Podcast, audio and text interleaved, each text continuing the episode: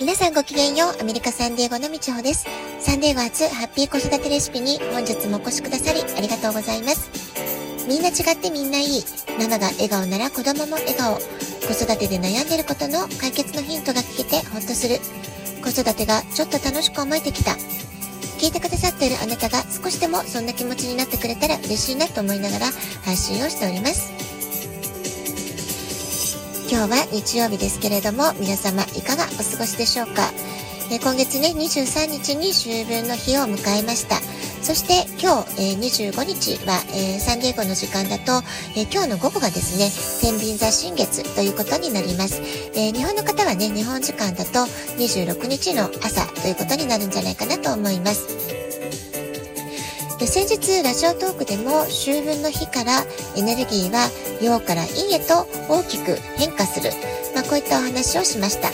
えー、季節の転換点、エネルギーの転換点、それがね、秋分の日ということなんですけれども、まあ、そこから間もなくの天秤座の新月ということで、えー、これから、まあ、え、ー、と、今年のね、後半戦を、え見ていくときに大きな流れ、えここからのもう一回リセットしてのスタート、まあ、そんなタイミングが新月かなというふうに思います。そして今月の新月は天秤座ということで、天秤座のキーワードと言いますと、パートナーシップであるとか、ウィンウィンの関係、あるいはコラボレーションというふうに、えー、パートナーとのね、関係性、まあ、それはプライベートであったり、ビジネスであったり、あとはお友達関係であったり、すべてね、私たちは人間関係、対人関係の中で、えー毎日の生活だったり人生っていうのが、えー、営まれまあ、こういったところがキーワードになるっていうことで、えー、今月の新月の、えー、メッセージというのはどういうことかっていうと他者と関わること他者と組むことでお互いのパフォーマンスを上げていきましょう、まあ、そういうね流れが来てるんじゃないかなってことなんですよね。え自分一人で何とかしようと思うのではなくて周りの人たちの力をうまく借りる、まあ、そんなことを意識して今あなたが向き合ってる課題を解決していく、まあ、そんな感じでしょうかね、え他者との協調であったりコラボレーション、え他者とのバランスをとっていく感覚、まあ、こういったことが、え大事なキーワード鍵ということになっていくんではないかなと思います。それから周りの人との関係性人間関係をうまく調和させていくためには逆説的な言い方になってしまうようなんですけれどもまずは自分のことを大切にする、まあ、こういったことも大事なんですよね。まずは自分を満たす。自分の中のバランスをうまくとっておく。まあ、そういって自分が満たされて自分軸がしっかりと安定しているバランスが取れているからこそ周りの人たちとの人間関係もうまく調和していくことができる、まあ、そんな感じになるんじゃないかなって思うんですよね。で私は昨日土曜日サンノゼで行われた、えー、ファイナンスのトレーニングに参加してきたんですけれども日頃はね、えー、常日頃の仕事の形態はほとんどがリモートワーク中心なんです。それで家の中で、えー、一人でいる時間が私は圧倒的に長いんですけれども、まあ、こういったね生活が定着したからこそ、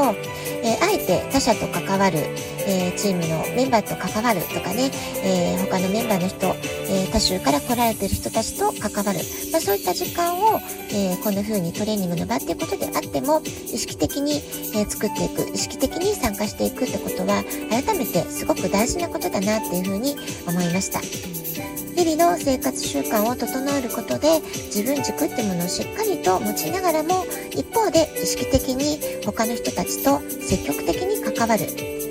あるいは何か新しいことを始める未知の体験をしてみるまあ、このね、二つのバランスを取るってことは、今の私にとってはすごくね、大事なことなのかな。えー、内に向かうえー、エネルギーと外に向かうエネルギーをうまく調和させるっていう意味でのバランス感覚、まあ、そんなことをね大事にしたいなって思っています。あなたは今どんなバランスを見直したいと感じておられるおられるでしょうか？まあ、人によってはね仕事と家庭のバランスであったり、えー、子育てと仕事の両立をどうやっていくかとかね、えー、趣味と仕事の割合をどんな風にバランス取っていくかとかねいろいろこうバランスを取りたいものっていうのは人それぞれあると思うんですけれどもあなたがあなたの中で、えー、一番大事にしたいと思うことのバランスを、えー、見てみる、まあ、そういったことがねこの天秤座の新月で、えー、ちょっと振り返ってみるといいことなんじゃないかなと思います。えー、私たちが住む世界には陰と陽、光と影、善と悪、まあ、こういった風に必ず、えー、正反対の2つの要素というものが存在しているわけですよね。私たちの日常生活の中では無意識についつい善と悪っていうのを白黒ねはっきりしたくなっちゃったりとか、えー、最高に嬉しかったことああもうこれは最だったんだよっていうこと、まあ、そういったことをねどうしてもこう、えー、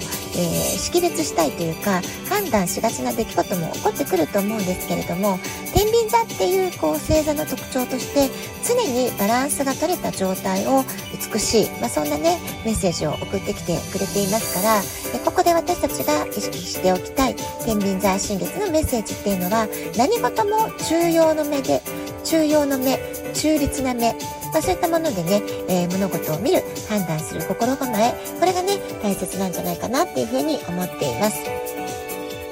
冷静で客観的なバランスを見つめ直すことで私たちは自分の生活の中に調和と安定を生み出すことができるようになっていきます。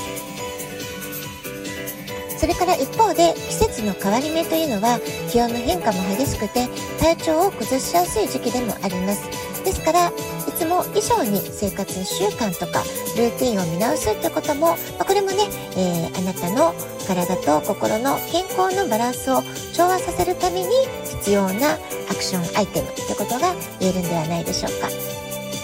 夏から秋へ季節がどんどんと変化しております。夏物の洋服を片付けたり断捨離したり